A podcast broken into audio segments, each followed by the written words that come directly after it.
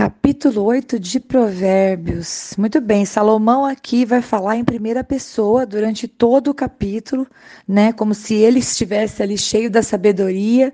Então ele vai dizer, por exemplo, né, versículo 33 35. Pois todo aquele que me encontra, encontra vida e recebe favor do Senhor, mas aquele que se afasta de mim, né? Ele não está falando que se afaste dele, mas ele vai realmente. Eh, eh, todo, ou, todos os outros versos né, anteriores, ele foi falando em primeira pessoa. E, e glória a Deus. Esse capítulo é para falar a respeito de quanto a sabedoria pode trazer bênçãos para aquele que a encontra. E o princípio do capítulo começa dizendo que ela está disponível para todo mundo, né? Ela ergue a sua voz, ela clama nos lugares altos, né? Se você imaginar uma pessoa que, imagina um campo aberto, a pessoa sobe no lugar alto para que, a voz dela se dissipe, né? Então ela clama nos lugares altos, como diz o verso 2, ela está ao lado das portas, na entrada da cidade, que eram os lugares de reunião e de decisão das cidades antigamente. Então a sabedoria está disponível para todo aquele que busca por ela, né? E então, uma das coisas que eu destaquei está no verso 12, diz assim: Eu, sabedoria, a sabedoria moro com a prudência e tenho conhecimento e o bom senso. Bom senso que também é traduzido em outras, em outras versões como é, conselhos. Então, a sabedoria, né, tem tudo que nós precisamos: prudência, conhecimento, conselho. Todas as vezes que a gente está para tomar uma decisão, não é mesmo? É, a gente precisa do quê? De sabedoria, a gente precisa de um conselho de Deus, de uma direção do Senhor. Então a gente vê que a sabedoria, e na NVI está com letra minúscula, mas se você procura na revista atualizada, está com letra maiúscula. E eu fiz esse comentário num dos áudios anteriores. A sabedoria ela, ela, é, ela é como que se, ela, é, ela é personificada, né? Ela é posta como se fosse uma pessoa, né? Então, com letra maiúscula, inclusive. E, e atua, né? Você vê que ela é posta como um verbo ativo de Deus, né? Alguma coisa que existe, que está vivo, que tem vida em si, que pode trazer benefícios para quem a encontra, né? Ela tem boca, ela clama, ela chama, ela aconselha, né? É, depois, mais para frente, a gente vai dizer assim, ó.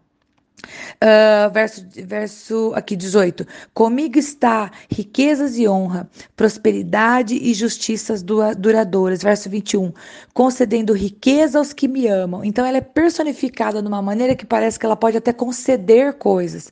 Então, embora seja falado no feminino, né, nós sabemos que a personificação né, do Verbo de Deus, né, a pessoa que é o Verbo de Deus no Novo Testamento é Jesus Cristo, né, que se fez carne entre nós.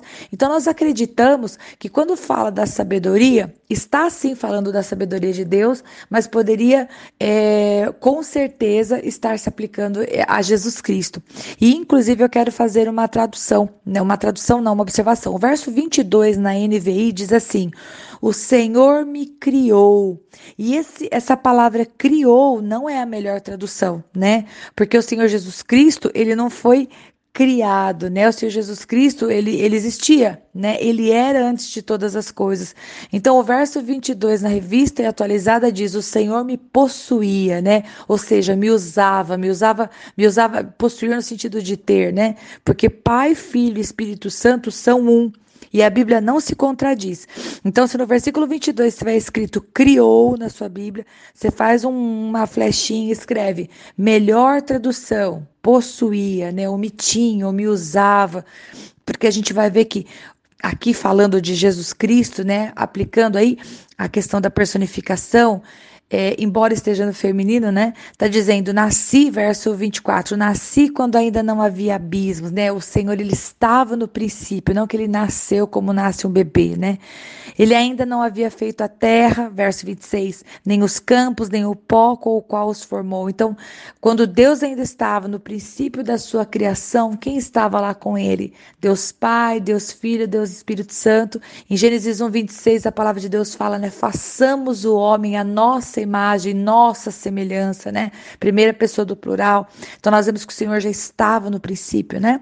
E aí vai discorrendo é, durante todo o restante do capítulo neste, neste, uh, nesse, nesse tom, né? Quais são as recompensas? Verso 18. As pessoas que buscaram a sabedoria receberão riquezas e honra né? O fruto, verso 19, o fruto do sábio, né, é mais precioso do que o ouro e a prata. Verso 32 e 34, os sábios eles são abençoados. E verso 35, os sábios encontram a vida.